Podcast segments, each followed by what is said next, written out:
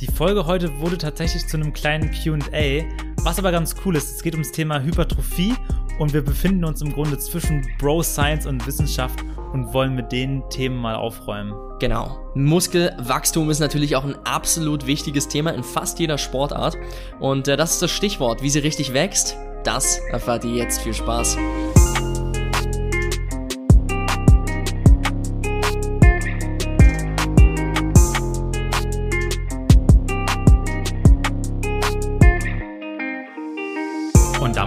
Herzlich willkommen zu einer neuen Folge von Training ohne Limit. Mein Name ist Silvan Schlegel und ich sitze hier zusammen mit dem wunderbaren Hendrik Senf. Und wir nehmen heute mal an einem Donnerstagabend auf. Ihr wisst, sonst nehmen wir die Folgen immer so auf dem, auf dem Sonntag, Vormittag, Nachmittag auf. Aber jetzt so abends, kurz vorm ins Bett gehen, bin ich mal gespannt, wie das der Stimmung im Podcast gut tun wird. Ähm, Hendrik ist auf jeden Fall schon heiß. Ja, mein, mein Kopf ist langsam heiß. So viel gedacht heute, viel gearbeitet. Du ja auch. Ja, na klar. Ähm, ist immer witzig, wenn wir abends aufnehmen, ist auch nicht das erste Mal. Dann merkt man doch immer schon, wie der Kopf den ganzen Tag irgendwie schon gerattert hat Na, und sich dann nochmal aufzuraffen und ein Thema so richtig runterzubrechen, ist schwerer. Aber äh, ich muss sagen, ich habe Bock auf dieses Thema. Äh, heute geht's zur Abwechslung mal ums Aussehen. Und ähm, das haben wir sonst noch gar nicht besprochen. Das Thema des heutigen Podcastes ist Hypertrophie, also Muskelwachstum. Und jeder hat doch mal drüber nachgedacht, besser auszusehen, bisschen mehr Muskulatur aufzubauen. Und ich denke, das ist ein großes Ziel, was sich jeder mal in seinem Leben gestellt hat. Ja, das kann natürlich dann auch in eine viel extremere Richtung äh, wenden. Wenn wir jetzt uns die Bodybuilder angucken, dann könnte man ja schon fast sagen, da geht es eigentlich nicht mehr darum, gut auszusehen, in Anführungszeichen. Sondern da geht's draufzupacken? viel eher um den sportlichen Gedanken dahinter, dann am Mhm. Ende wirklich zum absoluten Tier zu werden. Also wirklich maximal viel Muskelmasse draufzupacken. Du hast dir in den letzten drei Tagen auch noch ein Buch durchgelesen, 500 Seiten Fachliteratur, um dich jetzt auf den Podcast perfekt vorzubereiten. Wie hast du das denn gemacht in der Zeit? Naja, man muss dazu sagen, also wir ähm, hätten den Podcast auch schon früher aufzeichnen können. Ich habe mir allerdings ein Buch gekauft gehabt, das heißt äh, The Science ähm, of Muscle and Hypertrophy Von wem ist das? von Brad, Dr. Brad Schönfeld. Mhm. Und das ist einer der führenden ja, Forscher auf dem Gebiet, kann man so sagen. Dass wir jetzt nicht alle diese Informationen hier im Podcast denke, verarbeiten ist können, ganz klar. ist äh, völlig logisch, sondern ähm, ich muss sagen, ich habe das jetzt einfach in den, in den vergangenen Wochen ein bisschen überflogen, sonst wäre es nicht, äh, in den vergangenen Tagen, sonst wäre das nicht anders möglich gewesen. Aber worüber wir uns heute unterhalten, sind dann doch eher die Basics und ähm, wir versuchen mal zu verstehen, wie das alles funktioniert, aber viel wichtiger eigentlich, was wir machen können, damit die Muskulatur am Ende wächst. Ich finde es so krass, was du mir vom, im Vorgespräch noch erzählt hast, dass der Dr. Schönfeld sich als Ziel gesetzt hat, in seinem Leben zu verstehen, wie Hypertrophie funktioniert. Ja, das sollte man vielleicht auch an der Stelle nochmal sagen, ganz wichtig. Ähm, von den Themengebieten, über die wir bisher gesprochen haben, wir haben über Kraft gesprochen, wir haben über Ausdauer gesprochen, jetzt reden wir über Hypertrophie. Hypertrophie ist weitläufig erforscht, da wird viel, viel geforscht, aber man muss sagen, es ist das Themengebiet, das wir als äh, menschliche Rasse in Anführungszeichen bisher am wenigsten verstanden haben. Ja, okay. Also wie die Mechanismen am Ende genau funktionieren, warum Sachen passiert. Das Ganze ist eigentlich viel mehr auf Hypothesen gestützt. Mhm. Ja. Heißt aber nicht, dass wir nicht am Ende sagen können und, und durch Studien rausfinden können, wir machen XYZ und das hat einen positiven Effekt oder wir machen XZY und das hat einen negativen Effekt. Weißt du, was das große Problem ist?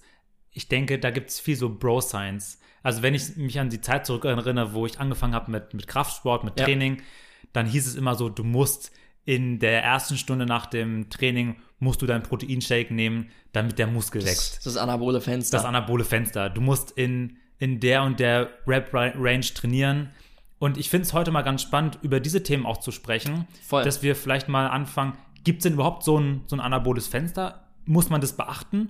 Und äh, was muss ich vielleicht da auch an Makronährstoffen zu mir führen, um entsprechend adaptieren zu können? Also mal grundsätzlich, wir gehen jetzt mal davon aus, dass du ein Krafttraining oder ein Hypertrophietraining gemacht hast.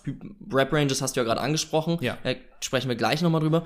Ähm, wenn du eins gemacht hast, dann gibt es danach definitiv äh, hormonell bedingt ein anaboles Fenster, so gesehen. Du bist also sozusagen empfänglicher, Eiweiße, Muskeleiweiße aufzunehmen und die schlussendlich dann in, in Muskeleiweiße umzuwandeln. Aber ähm, dieses Fenster ist 24 bis 48 Stunden lang und nicht nur, ja, wie man damals gesagt hat, 60 bis 90 Minuten. Okay. Okay, du bist schon, wie gesagt, empfänglicher für wenn wir jetzt über einen Proteinshake reden, mit nur Eiweiß drin, für, um, um die Eiweiße aufzunehmen und zu synthetisieren, ja, umzubauen in, in, in Muskeleiweiße. Aber wenn du in der Zeit vor deinem Training bereits Eiweiß in irgendeiner Form konsumiert hast, und das ist eigentlich innerhalb von ein paar Stunden, sagen wir mal von einem fünfstündigen Zeitfenster oder sowas, und das ist eigentlich immer der Fall, es sei denn, du hast direkt vorher geschlafen, mhm. dann macht es keinen großen Unterschied, ob du jetzt unmittelbar danach den äh, Proteinshake trinkst oder nicht. Okay, wenn du dich festlegen müsstest, nimm den Proteinshake danach oder fahr erst nach Hause ja. und nimm ihn dann zu Hause, was würdest du empfehlen? Dann würde ich sagen, mach einen Cooldown unmittelbar nach dem Training, also komm erstmal ein bisschen runter und äh, trink dann sofort deinen Proteinshake, weil eins kann man garantiert sagen, es gibt auf jeden Fall keine Nebenwirkungen um okay. das zu tun. Okay, okay. Okay. Das gilt übrigens genauso für Kohlenhydrate im Proteinshake. Aus CrossFit-Sicht sowieso einen Proteinshake reinsetzen, äh, Kohlenhydrate mit aufnehmen nach dem Training, absolut sinnvoll, weil ja viele CrossFit auch zweimal am Tag trainieren. Ja. Und dann geht's eigentlich nur um die Thematik, wieder die Glykogenspeicher aufzufüllen. Mhm. Was nimmst du da persönlich? Um Kohlenhydrate mit Ich würde jetzt zum Beispiel einfach in den, in den Eiweißshake dann zwei Bananen mit reintun oder ah, ja, okay. Maltodextrin kann man, so einen einfach Zucker kann man mit in den Proteinshake mit ja. reinmachen und den trinken. Und ähm, dann ist man gut abgesichert. Mhm, okay. Also dieses anabole Fenster, um es nochmal zusammenfassen, das ist deutlich länger als jetzt nur eine Stunde. Nichtsdestotrotz könnte es positive Effekte haben, wenn wir ähm, nach dem Training Eiweiß konsumieren mhm. und aus Regenerationsperspektive durch auch aus Kohlenhydrate, um die Glykogenspeicher einfach ja. wieder aufzufüllen. Ja. Wir unterhalten uns hier so um, um über 40 Gramm Eiweiß, mhm. roundabout. Da vielleicht auch nochmal in die Regenerationsfolge reinhören, da haben wir auch über die Themen gesprochen und was noch dazugehört, um maximal regenerieren zu können. Jetzt haben wir gerade schon die, die Rap-Range angesprochen, weil man hört immer so, ja, wenn du zwischen 8 und 12 Wiederholungen, vielleicht 8 bis 15 Wiederholungen trainierst, dann machst du auf jeden Fall Gains, dann baust du Muskulatur auf. Ist das überhaupt so? Weil wir haben in der Krafttrainingsfolge darüber gesprochen. Ich sag mal, Krafttraining 1 bis 5 Wiederholungen irgendwo dazwischen, um die Kraft zu steigern. Aber wenn wir dann darüber hinausgehen, ja, dann ist die, die, die Grenze ja sowieso fließend, mhm. aber gibt es eine mhm. bestimmte Range, in der wir trainieren, um maximal Hypertrophie zu generieren? Ist witzig, weil du das ja mit dem Bro Science angesprochen ja. hast. Vieles in dieser Szene ist Bro Science, ja. aber vieles ist trotzdem richtig und funktioniert auch. Also 8 bis 12 ist eine absolut gute Range, um Muskelmasse aufzubauen, aber in der Range von 1 bis 40 Reps baust du so gesehen Muskelmasse auf. Es sind ein paar Faktoren entscheidend, die letztendlich aber dazu führen, dass 8 bis 12 eine sehr gute Range ist. Mhm. Um es mal kurz zu fassen, und da können wir nachher auch nochmal genauer drauf eingehen. Wenn du, oder der wichtigste Faktor beim Muskelwachstum ist die Volumenlast.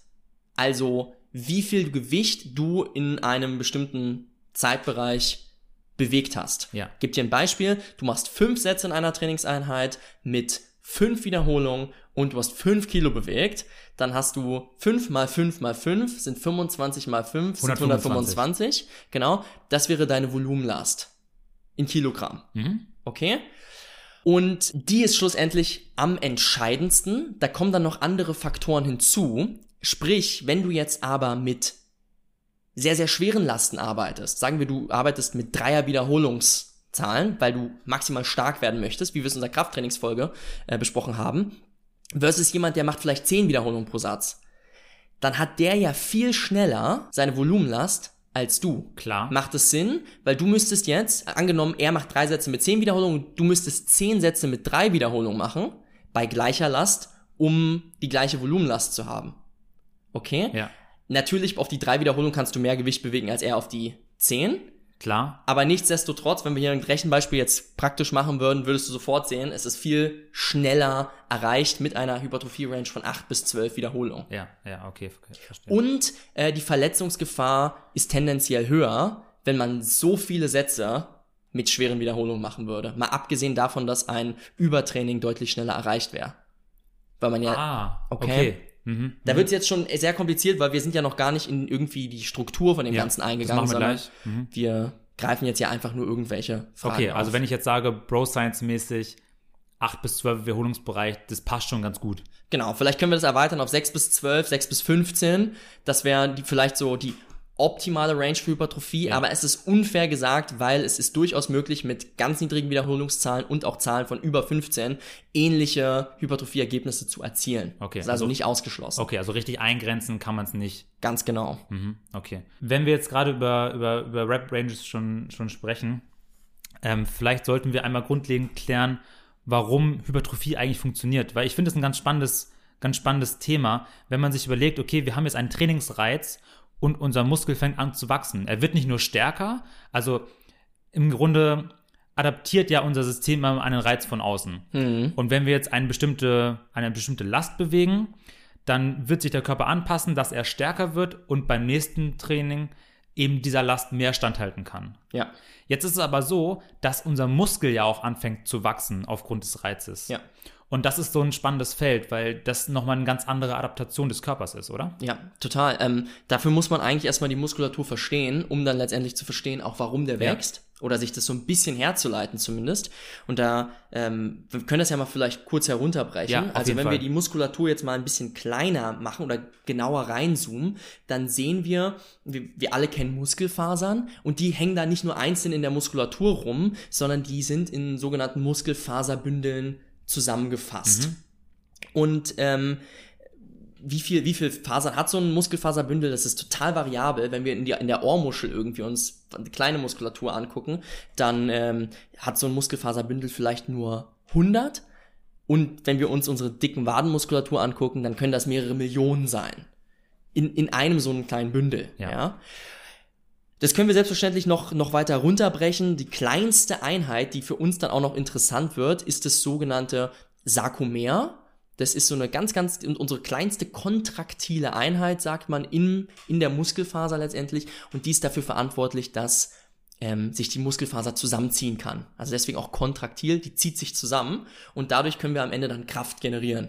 Genau, Wenn wir ganz, wenn sich ganz viele davon zusammenziehen, wird's so gesehen dann mehr. genau. Und im Grunde genommen immer, wenn wir jetzt wollen, dass unsere Muskulatur sich zusammenzieht und dann vielleicht ein Gewicht hochhebt oder irgendeine andere Aktivität durchführt, dann sendet unser Gehirn einen äh, Nervenimpuls durch den Körper und versucht diese äh, Muskelfasern anzusteuern. Genau. Und da wird immer von der motorischen Einheit gesprochen. Im Ja. Grunde ist es eine Nervenzelle, die viele Muskelfasern ansteuert, weil eine Nervenzelle nicht nur eine Muskelfaser ansteuert, sondern mehrere. Und das ist dann so diese motorische Einheit, die da angesprochen wird. Ganz genau. Diese motorischen Einheiten haben also Muskelfaserbündel, wo der Reiz dann hingeleitet wird und die sich dann zusammenziehen. Je nachdem, ob ihr jetzt eine Aktivität durchführt, die sehr, sehr äh, viel Kraft braucht oder eben nur sehr, sehr wenig, werden dann unterschiedliche motorische Einheiten eingesprochen. Also eine, die eben nur ganz, ganz wenige Muskelfasern hat oder sagen wir mal langsamere. Ähm, die wird dann eher angesprochen, wenn ihr eine leichte Last habt oder eine leichte Bewegung durchführen müsst, vielleicht auch mit dem Finger einfach nur irgendwas macht. Und wenn ihr eine hohe Last habt, dann werden eben Muskelfaserbünde angesprochen, die extrem groß sind. Also einfach gesagt. Ja. Und jetzt hattest du gefragt, wie denn jetzt Hypertrophie so gesehen funktioniert. Genau. Warum ist es so wichtig zu wissen, was da muskulär eigentlich im Gewebe passiert? Und das können wir vielleicht auch mal runterbrechen, ja, auf ein verständliches äh, Niveau. Und da kann man sagen, es gibt in unserem Körper, beziehungsweise es gibt eigentlich in fast jeder Muskulatur in unserem Körper, gibt es sogenannte Satellitenzellen. Warum haben wir die überhaupt da? Skelettmuskulatur oder Zellen der Skelettmuskulatur, die sterben nicht und da kommen dann neue, in der Regel zumindest, sondern ähm, sie regenerieren sich. Also der Umsatz ist nicht besonders hoch, es bleiben im Grunde genommen fast gleich viele und deswegen ist es so wichtig, dass die einen guten Regenerationsprozess haben und ähm, dann nicht einfach absterben, sozusagen, man weil da kommen keine neuen an. Man spricht ja sonst immer so von, von Auf- und Abbau. Also, dass jetzt bei, beim Knochen zum Beispiel wird Knochen abgebaut, immer neue Knochen aufgebaut. Aber an der Skelettmuskulatur ist es wirklich so, dass die, die Zellen an sich repariert werden. Und das ist der große Unterschied zu, zu anderem Gewebe bei uns im Körper. Wir befinden uns also permanent in einem Gewebeumbau, Ja, sozusagen. Ja, wichtiger, wichtiger Unterschied. Hm, weißt du, welche, welche Muskelfasern keine Satellitenzellen besitzen? Sagt uns. Ähm, Herzmuskulatur. Das ist der, der große, große Unterschied, wichtige Unterschied.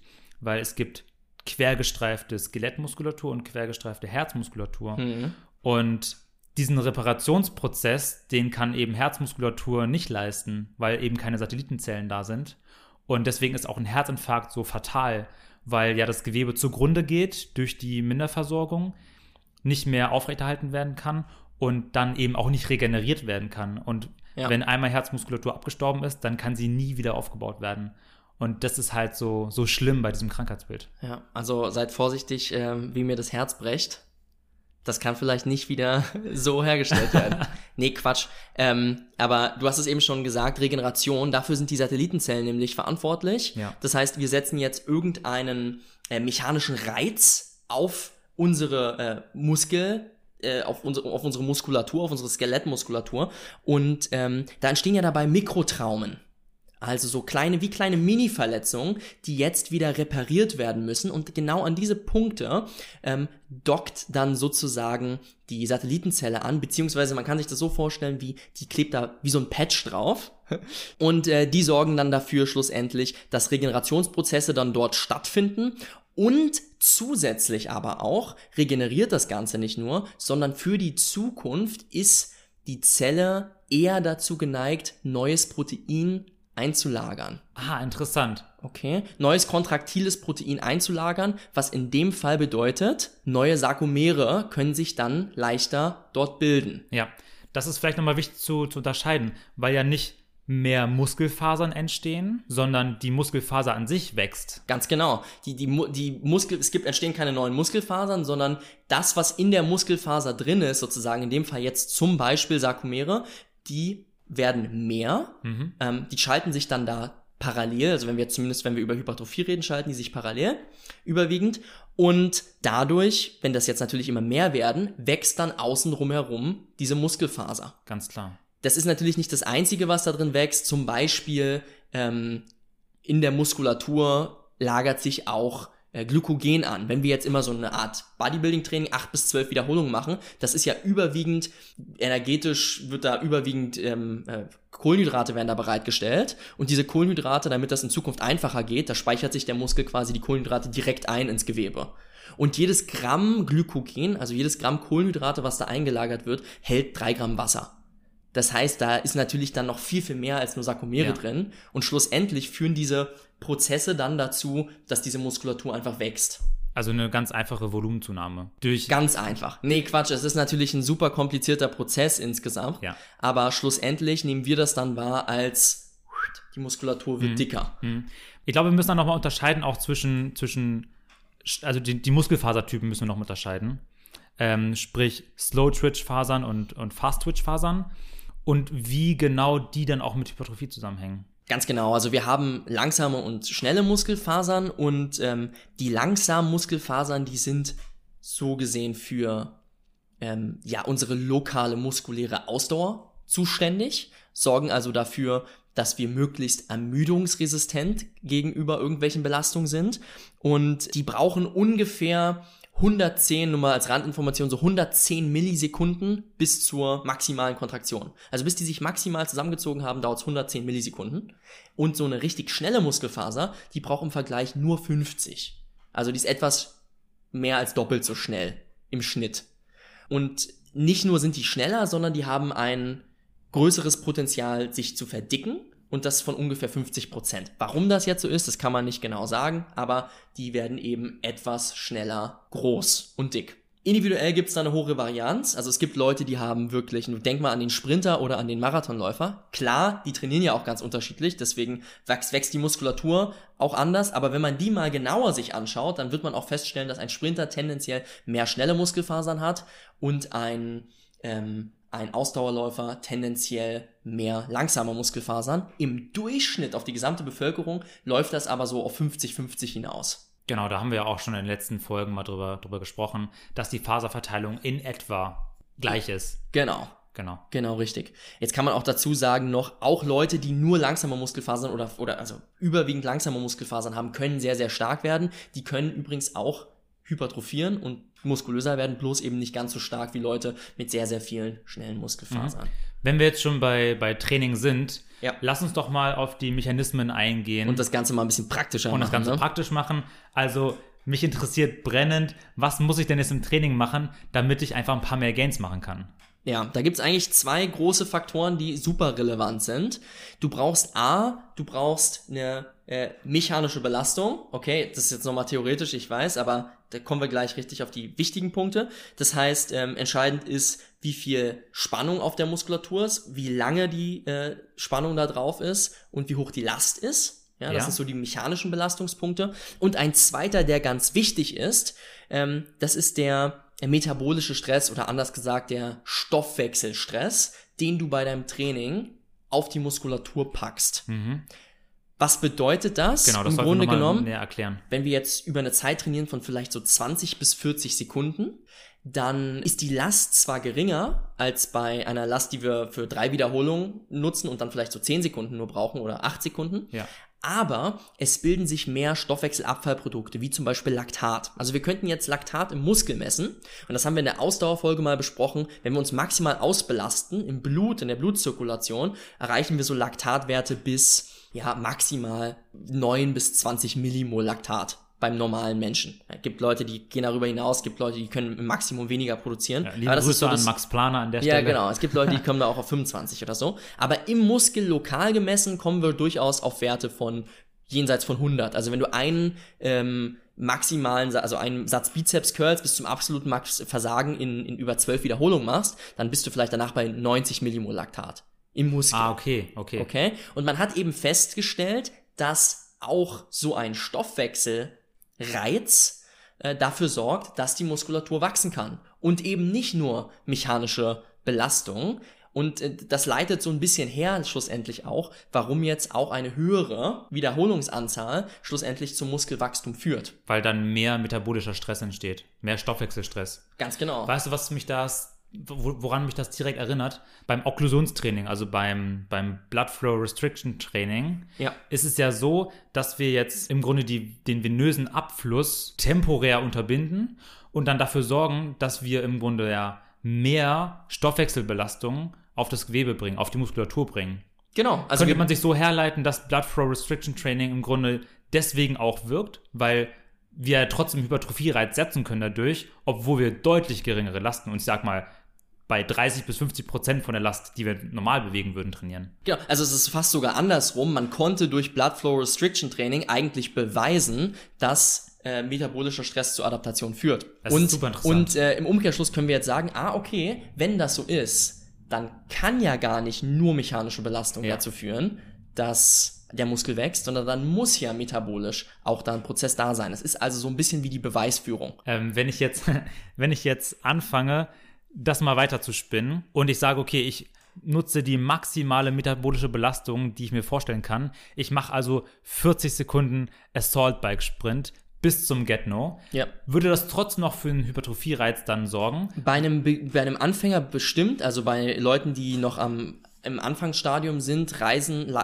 reichen auch solche Reize aus, die so ein bisschen mehr in die, in die anaerobe äh, Richtung jetzt auf dem Fahrrad oder sowas sind oder auch selbst aerobe Belastung wie Laufen gehen und sowas, kann Hypertrophie hervorrufen. Im fortgeschrittenen Stadium wird so gesehen immer unrealistischer. Verstehe. Okay? Ja. Weil dann da die Last nicht mehr ausreicht, Ja. wenn man so will. Übrigens, was auch geklärt werden muss einmal, äh, ganz, ganz wichtig, warum auch höhere Wiederholungszahlen absolut relevant sind. Wenn wir uns Muskelfasern jetzt nochmal angucken, ganz kurz, dann wissen wir, wenn wir eine schwere Last bewegen, welche Muskelfaserbündel werden dann angesteuert? Die großen mit schnellen Muskelfasern Ja. drin, um äh, diese hohe Last zu überwinden. Das heißt, wenn wir jetzt fünf Wiederholungen machen, die sehr, sehr schwer sind, dann werden unsere starken Muskelfasern, in Anführungszeichen, ähm, ermüdet. Wenn wir jetzt aber die, die gleichen fünf Wiederholungen machen würden mit einem ganz leichten Gewicht, dann würden ja nur die langsamen Muskelfasern arbeiten und die sind auch noch lange nicht an ihrem Limit, Ja. weil fünf gar nicht reichen würde zum, zum Ausreizen. Jetzt passiert aber Folgendes, nicht nur bei schwerem Gewicht nutzen wir schnelle Muskelfasern, sondern wenn wir eine leichtere Belastung haben, eine mittelschwere vielleicht, dann nutzen wir erstmal die Muskelfasern, die schwächer sind oder die Muskelfaserbündel, die schwächer sind. Aber sobald die bis zur Grenze ermüdet sind, weil wir jetzt nicht nur 12 Wiederholungen, sondern noch 13, 14 und noch eine und immer noch eine oben drauf machen, je länger wir das ausreizen, desto stärker müssen die Muskelfaserbündel werden, die jetzt dafür genutzt werden, um diesen Reiz zu überwinden. Ja. Das heißt, selbst bei einer leichten Last, wenn wir nur lange genug Wiederholungen machen, werden wir irgendwann auch die schnellen Muskelfasern mit ausreizen. Ganz, ganz wichtiges Ding. Weil das, darum geht es ja im Grunde nachher beim, beim Bodybuilding, dass ich aus jedem Winkel auch nachher versuche, alle Muskelfasern zu treffen, damit der Muskel maximal wachsen kann.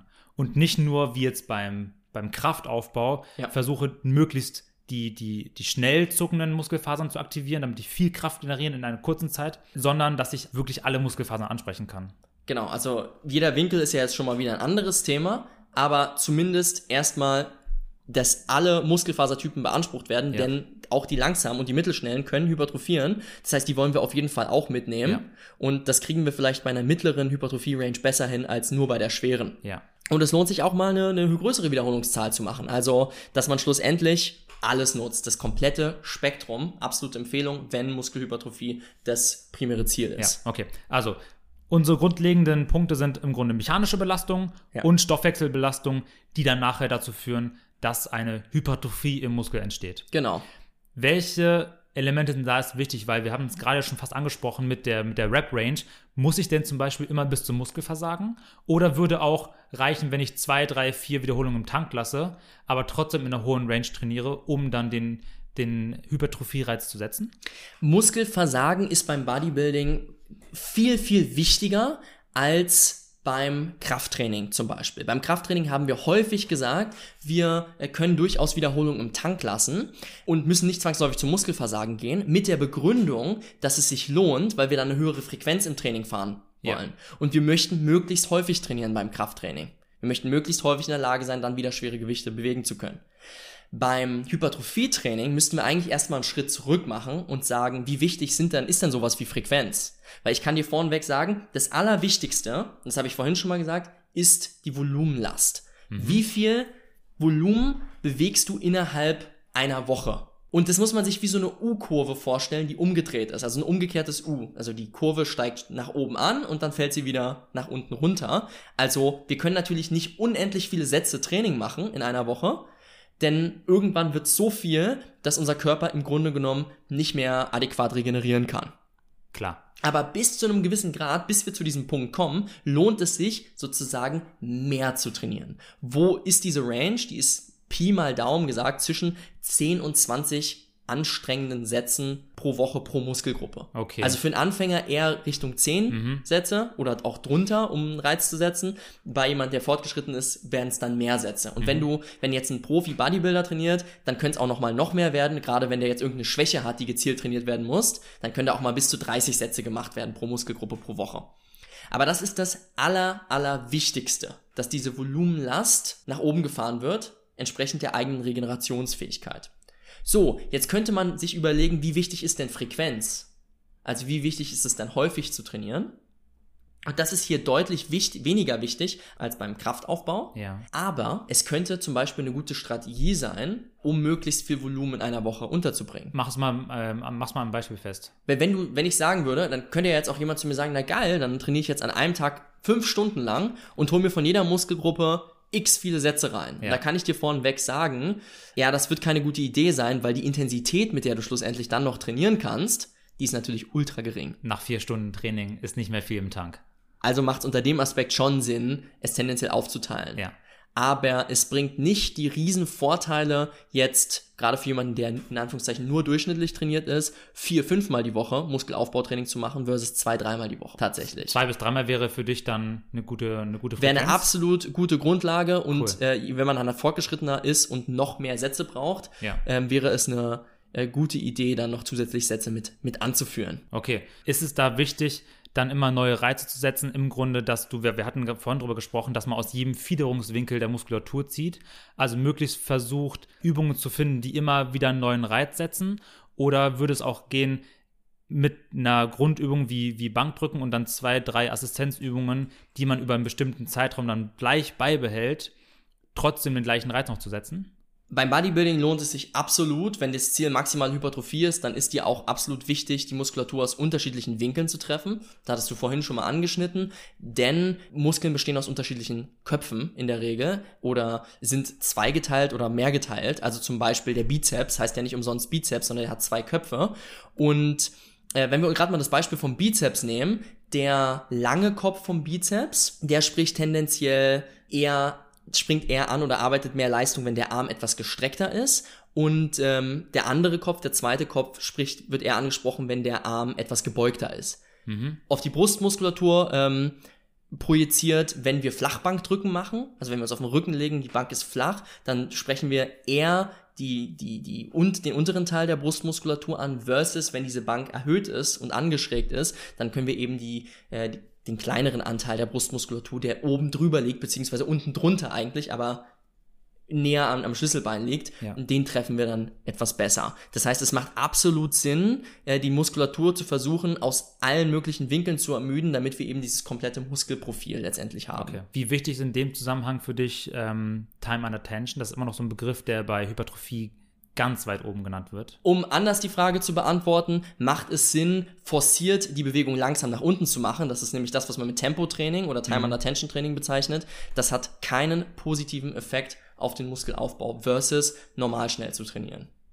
Aber es hilft dem Coach zum Beispiel, um genau einschätzen zu können, wenn man jetzt ein Online-Coaching oder sowas macht oder eine genaue Vorgabe geben möchte, ähm, hilft es dem Kunden dann, sich genau an die Vorgabe zu halten. Und der Coach kann genau einschätzen, was da wirklich passiert ist. Okay. Weil wenn er jetzt nur eine Wiederholungszahl vorgeben würde, mhm. wüsste er nicht, was die Zeit unter Spannung am Ende war. Macht Sinn. Plus, es hilft natürlich absolut, wenn du einen Einsteiger hast, weil das hast du ja bei deiner Physiotherapie, machst du das ja genauso. Ähm, dann lässt du die Leute ganz langsam nach unten gehen in die Bewegung, ja. weil die viel mehr Zeit dafür haben, ein Gefühl für die Ausführung zu bekommen. Richtig. Und ich auch mehr besser coachen kann, direkt eins ja. zu eins, ähm, dass die Bewegung erstmal erlernt werden kann, bevor dann mit dem Training so richtig begonnen werden kann. Absolut, genau. Ja. Nur bei äh, Dauern von über 10 Sekunden pro Wiederholung kann man nachweisen, dass das einen zu schlechten Reiz setzt.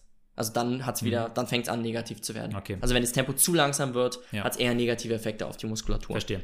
Ähm, ich habe die, hab die Frage, glaube ich, vorhin nicht richtig beantwortet mit dem, ob es sich lohnt, zu Muskelversagen zu gehen. Die Antwort darauf muss sein, ja, ganz klar, aber nicht unbedingt in Satz 1. Also es lohnt sich bis zum Muskelversagen zu gehen, weil das bedeutet, im Umkehrschluss, wir steuern alle Muskelfasertypen an genau. und wir reizen das ganze Spektrum komplett aus. Aber wenn wir in Satz 1 schon zum Muskelversagen gegangen werden, könnte das bedeuten, dann sagen wir, wir machen im Satz 1 einen maximalen Satz und wir schaffen 13 Wiederholungen, dann schaffen wir im zweiten Satz vielleicht nur noch 10 und dann im dritten mhm. nur noch 8. Genau. Und aus der Volumenlastperspektive wäre es sicher, wäre es besser gewesen, wir hätten in jedem einfach 12 gemacht. Dann hätten wir insgesamt mehr Last bewegt. Verstehe. Und da das der wichtigere Faktor ist, mhm. geht man in Satz 1 nicht unbedingt zum Muskelversagen. Okay. Also Volumen überwiegt und wenn ich im letzten Satz dann nochmal richtig was rauskloppen kann, ja. dann nutze ich das im letzten Satz, um bis ans Muskelversagen zu gehen, den maximalen Stress sowohl mechanisch als auch metabolisch zu setzen, anstatt mich im ersten Satz direkt wegzukloppen und dann nachher das Volumen nicht mehr zu schaffen, was ich eigentlich bräuchte, um den Muskel adaptieren zu lassen. Ganz genau. Plus, dass äh, gerade wenn du große Muskeln nutzt, also jetzt irgendwie Kniebeuge machst oder sowas, dann wird das Verletzungsrisiko, wenn du regelmäßig zum Muskelversagen gehst, wird höher. Ja, gut. Okay. Okay. Also okay. so eine Faktoren spielen natürlich auch rein. Also mhm. beim Bizepscurl kannst du eher mal ans Muskelversagen trainieren als bei der als bei der Kniebeuge jetzt. Äh, ich habe angefangen YouTube Fitness zu gucken mit ähm, Misha Jan jetzt auch. Kennst du den noch? Ja, ja. Klar. Und, und viele von euch klar. bestimmt auch. Der Schweizer. Der hatte immer so dieses Lean Bulk System. Und darum ging es ihm, dass man quasi nicht so eine, so eine klassische Aufteilung mit Bulk-Phase, also Aufbau, du isst, was du willst, Hauptsache Kalorien gehen rein und danach dann so eine Definitionsphase, sondern sein Ansatz war, dass man auch sehr gesund mm. und lean eben aufbauen kann, ohne zu viel Fett zuzunehmen, aber trotzdem Muskulatur aufzubauen. Bis zu welchem Grad ist das denn eigentlich möglich? Das ist, wenn du, also dieses Lean-Balken, was, wovon Misha gesprochen hat, ist absolut möglich. Ähm, das heißt tendenziell, ursprünglich hat man ja ähm, in dieser Bodybuilding-Szene einfach gesagt, so, äh, du willst jetzt richtig Masse aufbauen, dann hau dir einfach alles rein, was Genau. dir äh, vors Gesicht kommt. Genau. Und ähm, Hauptsache Kalorien rein. Hauptsache Kalorien rein und trainier hart dazu. Und während es nicht schlecht ist für den Muskelaufbau tatsächlich einfach sau viel zu essen, ist es am Ende natürlich ein Problem, wenn du dann das ganze Fett wieder runterholen musst. Es ist also möglich, äh, lean zu balken, also zuzunehmen ähm, und ähm, absolut Muskelmasse aufzubauen, während du wenig Fett aufbaust. Es ist nur weniger genau. Also, ich sag's mal so, es ist viel einfacher, dann auch mal zu wenig zu essen und eben nicht die Muskelmasse zu maximieren. Ja. Aber im Grunde genommen, wenn ich jetzt dir jemandem ähm, vorschlagen würde, wie er balkt, dann würde ich genau das sagen. Und zwar, ich würde ich würd ihm so ein Fenster von 200 bis 500 Kalorien geben, die er als Überschuss haben soll. Dann hat er definitiv genug Energie, um Muskelmasse aufzubauen, ohne dass er anschließend extrem viel wieder abbauen muss. Und da muss Verstehe. man da ein bisschen rumspielen, weil wenn man jetzt sagt, ich mache nur 200 extra, ey, come on, wer trackt denn so genau und Ja, kann ja, so genau bestimmen, wie viel er verbraucht, dass du exakt sagen kannst, es waren jetzt 200 mehr. Deswegen so ein Fenster von 200 bis 500. Und wenn dann in der ersten Woche oder in der ersten Woche nichts hochgeht, dann kann man halt so ein bisschen anpassen.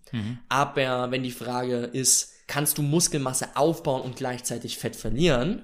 Da gab es lange in YouTube Fitness übrigens bei der gleichen Community die Aussage, das ist nicht möglich. Ja. Das ist nicht richtig. Das ist durchaus möglich. Nur es ist viel realistischer, wenn du sehr, sehr dick bist und sehr, sehr wenig Muskelmasse hast, als wenn du schon sehr, sehr trainiert bist. Okay. Es wird quasi immer, immer unrealistischer, wenn du dich von sehr, sehr dick und sehr unmuskulös hin entwickelst zu sehr, sehr muskulös und sehr, sehr wenig Körperfett. Ja, gut, das macht, das macht Sinn, weil natürlich die Körperproportionen dann ganz anders stattfinden. Genau, der, der Dicke hat dann eben viel, viel mehr Energie, aus der er zehren kann, Ja. ohne zusätzlich Energie Ja. aufzunehmen. Ja, ja, ganz klar. Okay, wenn wir schon bei Ernährung sind, wie wichtig sind denn Makronährstoffe nachher, der Makronährstoffverteilung, äh, also Proteine, Kohlenhydrate, Fette, wenn es um Hypertrophietraining geht? Protein ist ja dieses absolute Muskelaufbauthema. Gerade wenn es um, um Eiweiß geht, kann man äh, sagen, es ist absolut wichtig. Die Frage ist immer, wie viel. Erstmal gesagt, viele denken, dass sie direkt ein Nierenproblem kriegen, wenn sie jenseits von 200 Gramm Eiweiß konsumieren. Ist das Bro Science? Das ist Bro Science. Das Okay. ist nicht korrekt. Das ist äh, nur in, kann nur in Studien nachgewiesen werden, wo Leute schon vorher chronische Nierenschäden haben. ja, wow, okay. Okay, aber nicht in, in gesunden Personen. Nichtsdestotrotz, was ist eine gute Range zum Anpeilen? Man sagt ungefähr 1,8 bis 2,2 Gramm pro Kilogramm Körpergewicht in Eiweiß. Das ist nicht einfach zu kriegen. Wenn du jetzt mal überlegst, so 2 Gramm Eiweiß auf dein Körpergewicht bei ungefähr 75 Kilogramm, wärst du bei 150 Gramm Eiweiß. ist nicht ganz einfach zu essen, vor allen Dingen, wenn du keinen Shake Ja, zu dir nimmst. ja, Und genau wieder an der Stelle, deswegen, warum dann nicht einen, einen Shake nach dem Training trinken? ja, verstehe. mit vielleicht 40 Gramm Eiweiß drin. Ja. Roundabout. um den Proteinbedarf dann einfach zu decken. Um den Proteinbedarf zu decken und weil es durchaus gut ist, in der Trainingsumgebung irgendwann Eiweiß zu konsumieren. Es muss bloß nicht unbedingt eine Stunde und unmittelbar danach sein.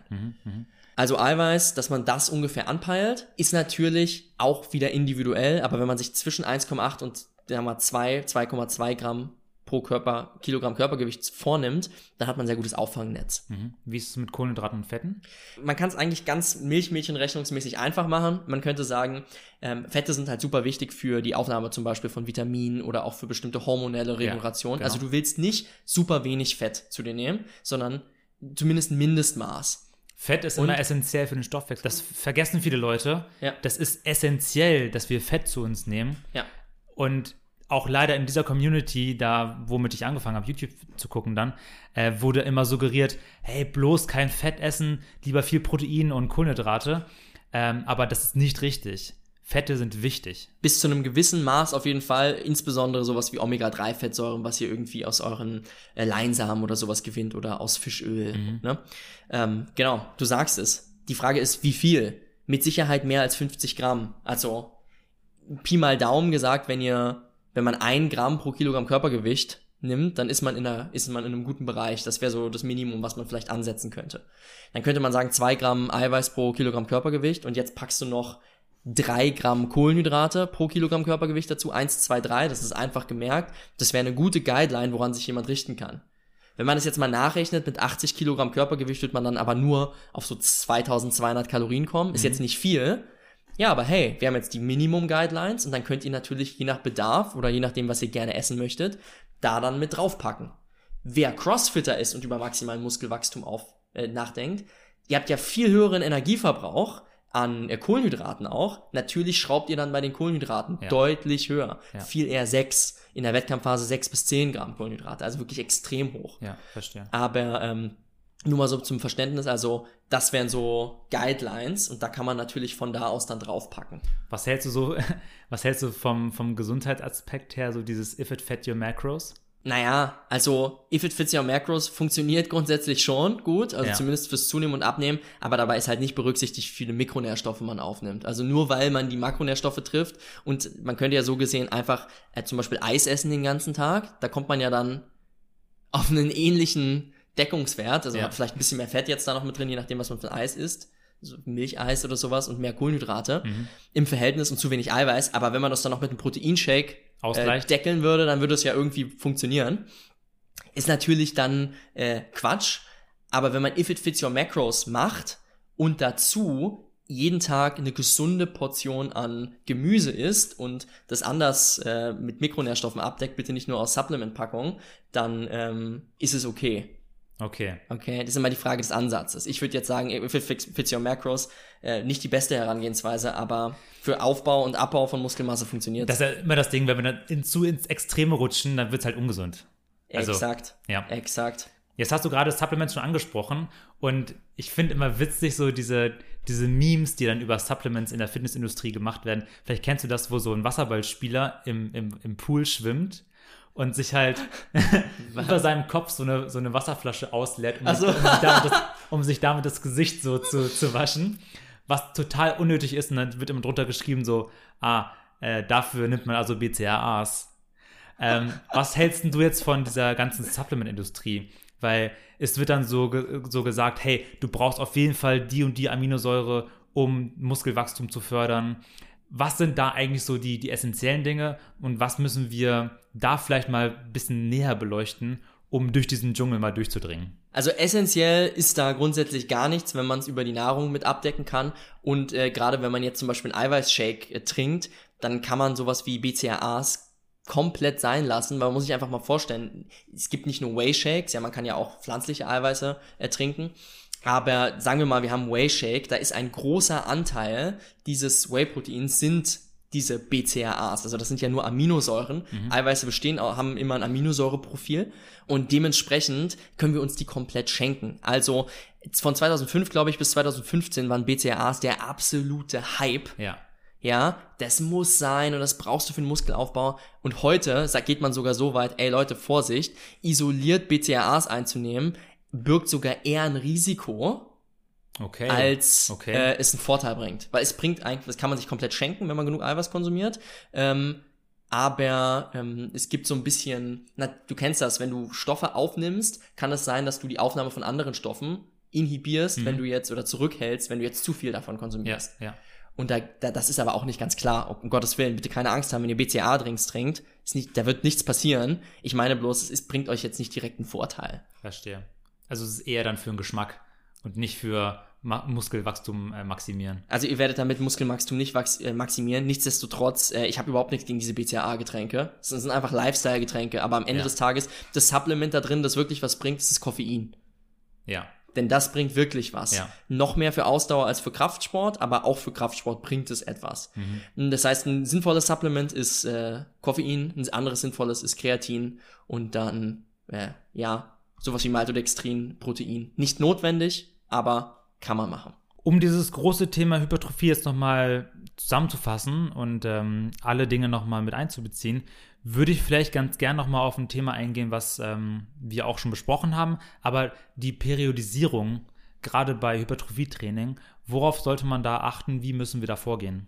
Eigentlich ganz witzig, weil die ist jetzt nicht so essentiell wie bei den meisten anderen Sportarten. Also diese Jahresplanung oder diese Ja, ja, wöchentliche Planung natürlich schon, klar. Aber man äh, fährt eher so eine äh, Reverse-Periodisierung, in Anführungszeichen. Normalerweise macht man ja erst Volumenblöcke, haben wir ja schon mal besprochen. Also man macht erst ganz viele Wiederholungen im Training, bei den meisten Sportarten. Und dann hin zum Wettkampf erhöht man die Intensität mhm. und nimmt die, das Volumen runter. ja, Und beim, wenn jetzt Hypertrophie das Ziel ist, Richtung Bodybuilding-Wettkampf, würdest du doch eher Richtung Wettkampf dann spezifisch werden für die Sportart, nämlich dann viele Muskel, also viele Wiederholungen machen, Ah, also Richtung viel- Hypertrophie. Okay, okay. Okay, also das so ein bisschen von der Jahresplanung. Aber grundsätzlich muss man tatsächlich beim äh, Bodybuilding nicht unbedingt eine Periodisierung fahren in dem Sinne. Was aber wichtig ist, vielleicht in dem Zusammenhang, was durchaus Sinn macht, ist regelmäßig, heißt nicht wöchentlich, sondern immer so in Blockstruktur, also nach ein paar Wochen, die Übungsauswahl zu rotieren. Mhm. Okay, also neue Übungen mit einzubringen, um neue Reize zu setzen und die Muskulatur vielleicht aus neuen Winkeln wieder zu treffen. Ja. Und dass man auch, wenn man jetzt mal sich den Punkt Range of Motion anguckt, übrigens an der Stelle beim Hypertrophietraining, man sollte immer durch die komplette Bewegungsrange trainieren. Aber gerade weil, das macht jetzt nochmal ein bisschen komplexer, aber die einzelnen Köpfe der Muskulatur werden teilweise bei unterschiedlichen Bewegungsranges stärker angesprochen. Genau, haben wir vorhin erklärt. Das haben wir von schon mal beim, beim Bizeps zum Beispiel gesagt. Jetzt macht es durchaus Sinn, Muskulatur immer über die komplette Range zu trainieren. Aus einem Grund. Ähm, A, wir sind danach beweglicher, okay, aber das interessiert einen Bodybuilder vielleicht nicht. Ähm, nichtsdestotrotz, am Ende der Bewegungsrange, da wo der größte Stretch ist, können wir den größten Reiz für die Hypertrophie setzen. Das kann man zumindest studientechnisch so festhalten. Nichtsdestotrotz, wenn wir jetzt einen Muskelkopf haben, der etwas hinterherhinkt, Mhm. dann macht es durchaus sinnvoll, zusätzlich zu diesem Full-Range-Training noch weitere ähm, Teilwiederholungen zu machen, wo wir eben nur eine kleine Bewegungsrange abgehen, wenn wir wissen, diese Bewegungsrange trifft dann eher Kopf XY. Ja. Wenn wir jetzt an, an Hypertrophietraining denken, dann denke ich sofort auch an erst große Muskelgruppen und dann kleine. Weil du so ein bisschen an, an Krafttraining auch denkst, Genau. wie man das da ja macht. Genau. Ist das eigentlich richtig so oder sollte man das andersrum machen? Pauschal kann man es zwar nicht mit äh, so und so beantworten, aber ich gebe dir mal so, eine, so ein bisschen so eine Herleitung. Beim, beim Krafttraining ist es so, erst die großen, schweren Belastungen, weil die das Nervensystem viel stärker beanspruchen. Ja. Oder sagen wir mal anders, wenn wir jetzt erst n- n- ähm, den Bizeps reizen würden, dann würden wir danach nicht mehr unsere Last beim Klimmzug mit Zusatzgewicht schaffen, weil der Oberarm schon so vorbelastet ist, dass wir unsere Züge halt nicht mehr hinbekommen. Das heißt, man geht beim Krafttraining immer davon aus, große Muskelgruppen zuerst, dann die kleinen hinten Genau. drauf. Beim Bodybuilding oder wenn's, wenn der absolute Fokus Hypertrophie ist, dann ähm, gelten zwar die gleichen Basics, aber es ist viel wichtiger in dem Zusammenhang, die Schwachstelle, die du hast, deine individuelle Schwachstelle an den Anfang des Trainings zu rücken. Ja, warum genau? Denn wenn wir am Anfang vom Training stehen, haben wir noch mehr Energie, die wir bereitstellen können, sozusagen für unsere gezielte Muskelgruppe. Wenn du jetzt Schwachstelle Brust hast, macht es Sinn, die an den Anfang zu legen und die Muskulatur aufzutrainieren. Denn rein von dem Hypertrophie-Effekt ist es schlussendlich später kein Nachteil. Ähm, die Muskulatur wird genauso hypertrophieren, wenn du zum Beispiel äh, vorneweg deinen Bizeps trainieren würdest und ähm, hinten drauf dann beim Klimmzug vielleicht nicht mehr ganz so viel schaffst, aber dafür dann noch ein paar Überzüge für den Latissimus extra machst. Ah, okay, Also solange okay. du die Muskulatur dann immer noch anders trainierst, ist es nicht so dramatisch, dass du jetzt bei deinem Klimmzug weniger schaffen würdest. Es gilt dann also auch wieder Volumen, was halt entscheidend ist nachher. Exakt, ganz am Ende geht's darum und äh, wie du das nun triffst, spielt da nicht so eine Riesenrolle, weil es Ja. geht ja nicht um die reine Performance bei den schweren Lifts, wie einer Kniebeuge Ja, und genau, so weiter und so genau, fort. okay. Deswegen kann es sich durchaus lohnen, vorneweg mal kleinere Muskelgruppen auch zu trainieren, weil sie eben deine absolute Schwachstelle ist. Wobei jetzt die Brust keine kleine Muskelgruppe ist. Ne? Mhm. Ja. Vielleicht, wenn wir schon bei dem Thema sind, ähm, können wir noch mal kurz über, über Methodik auch sprechen. Sprich, so, so Sachen wie, äh, wie die 21er-Sätze, nein, Spaß, ähm, sondern wie, wie Drop-Sets. Wann würde man das dann einsetzen im Training gezielt, um auf die Hypertrophie einzuwirken? Erstmal vorweg, wir haben ein Thema noch gar nicht geklärt, das sind ja die, die Satzpausen. Wie, Oh, viel, ja. wie, wie viel Satzpause machen wir eigentlich? Ja. Weil ein Dropset ist ja quasi wie ein langer, großer Satz mit so Mini-Pausen Genau, dazwischen. genau. Wenn wir jetzt Satzpausen mal in drei Gruppen unterteilen, kurze Satzpausen, mittellange Satzpausen und lange Satzpausen, ähm, welche ist dann die, die beste? Kann man so auch prinzipiell nicht sagen, aber wenn man mit schweren Gewichten arbeitet, braucht man eine lange Satzpause, also wenn die Last der entscheidende Faktor ist, die nachher zur Hypertrophie führen soll. Ja. Und wir haben ja gesagt, wir holen das komplette Spektrum ab. Wenn wir uns als Ziel setzen, möglichst viel Stoffwechselstress auf die Muskulatur zu setzen, dann sollten wir uns lieber einen Satz zwischen, eine Satzpause zwischen 60 und 90 Sekunden vornehmen, weil das dann dafür sorgt, dass sich in der Zeit noch nicht alle Abfallprodukte sozusagen wieder äh, wegbewegen können und äh, wir nochmal darauf trainieren entsprechend. Also mit Vorermüdung? Genau, wir erhöhen den Stress sozusagen mhm, nochmal genau. weiter auf die Muskulatur. Anders als wenn wir bei einem Bizeps-Curl jetzt dann drei Minuten warten würden und diese Vorbelastung wieder komplett weg ist, Ja. lokal gesehen. Ähm, und kurze Pausen eignen sich eigentlich nicht besonders gut, aber wenn man, äh, weil einfach die Volumenlast am Ende zu gering wird.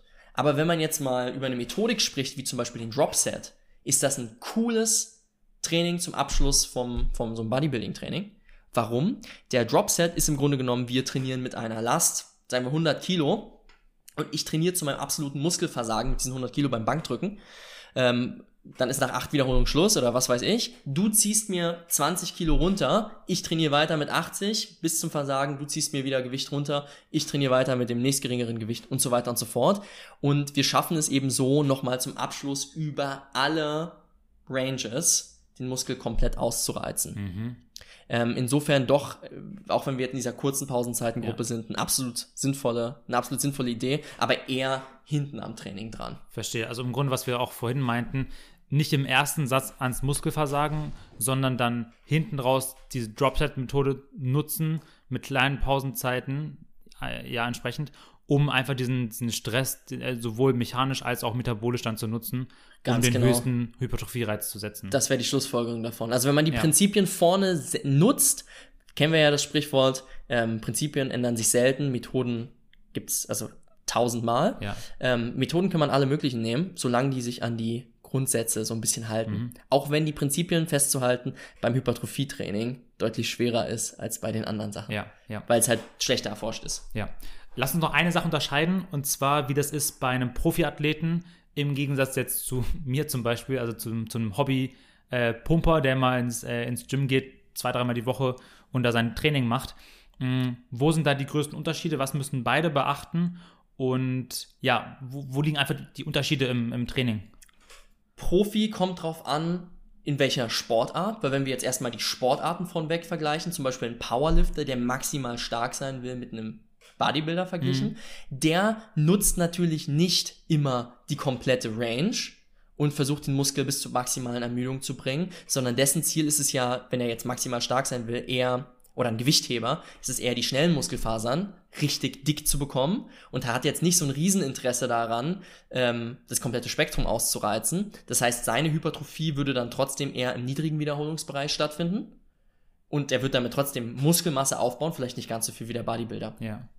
Wenn ich jetzt aber mal so einen Profi da vergleiche mit, mit deinem eigenen Training, dann würde ich grundsätzlich sagen, zwei bis drei Krafttrainingseinheiten pro Woche würden absolut ausreichen, äh, um 90 Prozent deiner maximalen Gains äh, in diesem Training herauszuholen. Also du brauchst nicht mehr Trainingsfrequenz als das. Ja. Und dann nimmst du dir einfach als Vorsatz, äh, du bist ja jetzt auch kein Anfänger mehr, sondern schon ja, fortgeschritten oder jetzt nicht extrem fortgeschritten, aber auch kein Anfänger mehr, ähm, dass du dir so eine Satzzahl zwischen 10 und 20 pro Muskelgruppe pro Woche raussuchst und dementsprechend dann trainierst. Und zwar, wenn Hypertrophie dein Ziel ist, in diesen Einheiten dann auch bis zum Muskelversagen. Mhm. Mhm. Okay. Also zwei bis dreimal pro Woche Ja. und dann die Muskulatur aus verschiedenen Winkeln treffen, 10 bis 20 Sätze.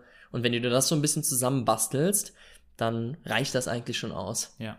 Und dann beim, beim Profi-Bodybuilder entsprechend mehr, weil er mehr Reize braucht, um ja, den, den Muskel aus noch unterschiedlichen Winkeln zu treffen. Genau, der erhöht einfach die Satzzahl und ähm, statt dann 20 Sätze Bankdrücken zu machen, Anführungszeichen, kann der dann natürlich die Übungsvarianten mehr durchrotieren noch, als du das kannst und der macht dann vielleicht 20 Sätze pro Muskelgruppe pro Woche und bei seiner absoluten Schwäche, bei seiner Beinmuskulatur, zum Beispiel beim Quadrizeps, da macht er aber 30 Sätze Ja. pro Muskelgruppe pro Woche. Okay. Einfach zumindest periodisiert, wechselt er das so ein Ja. bisschen ab, seine Schwächen einzeln mal ein bisschen Ja. mehr zu trainieren und ein bisschen weniger, äh, damit er die ausgleichen kann. Ja, mega. So einfach würde ich da den Unterschied setzen. Dann lass uns doch noch mal kurz zusammenfassen, was ist jetzt essentiell wichtig beim Thema Hypertrophie? Was kannst du uns noch mal als, als Takeaways mitgeben äh, von der heutigen Folge? Bei der Hypertrophie ist das absolute Ziel, dass wir haben, möglichst viele Muskelfasern in unserem gesamten Pool zu rekrutieren in unserem Training. Okay? Aber eine Rekrutierung alleine, die reicht nicht aus, sondern wichtig ist, dass die Belastung dabei hoch ist. Also wir brauchen eine hohe mechanische Last in Kombination mit viel Stoffwechselstress. Das heißt, wir Wir variieren das Training zwischen schwerer Belastung und metabolisch anspruchsvoller Belastung. Das heißt, wir decken das komplette Spektrum von einer Wiederholung oder sagen wir mal drei Wiederholungen bis hoch über 30 Wiederholungen ab. Und wenn wir das machen und uns regelmäßig auch mal vornehmen, die Muskulatur komplett bis ans Muskelversagen zu treiben, dann sind wir auf einem extrem guten Weg, maximale Muskelmasse aufzubauen. Und wenn wir noch eine Schippe drauflegen wollen, dann nehmen wir uns vor, ähm, stetig und immer zu schwerer zu werden, stetig und immer zu mehr Sätze ins Training aufzubauen und den Muskel aus verschiedenen Winkeln zu trainieren. Das Ganze natürlich angepasst an eure Sportart, aber wenn ihr einfach nur Muskelmasse aufbauen wollt, dann reichen eigentlich diese Vorgehensweisen. Hey, Hendrik, ich danke dir. Äh, mega schönes Ding heute. Auf einen späten Abend, es ist jetzt schon 22 Uhr. Äh, wir machen jetzt mal Schluss. Äh, ich muss morgen früh raus. Also, Wann geht's raus? Ja, ich muss schon um, um 6 Uhr aufstehen. Ah, krass, okay, ja. Ja, und jetzt leider was essen. Also, so viel zu 8 Stunden Schlaf. Ja, das schaffe ich leider auch nicht immer. Äh, shame on me. Aber ich werde daran arbeiten. Dementsprechend hören wir uns dann in der nächsten Woche wieder. Ähm, vielen, vielen Dank fürs Zuhören und bleibt gesund. Macht's gut. Bis dahin. Ja, danke Silvan an dich auch, dass du dir die Zeit genommen hast. Von mir auch eine wunderschöne Woche und wir hören uns hoffentlich beim nächsten Mal wieder. Leute, wenn euch diese Folge gefallen hat, dann erzählt euren Freunden davon, verlinkt uns in eurer Instagram Story und schreibt uns euer Feedback dazu. Abonniert uns auf den Social Media Kanälen, hört uns bei Spotify oder Apple Podcast und jetzt wünschen wir euch noch eine schöne Woche und wir sehen uns beim nächsten Mal. Macht's gut. Bis dahin.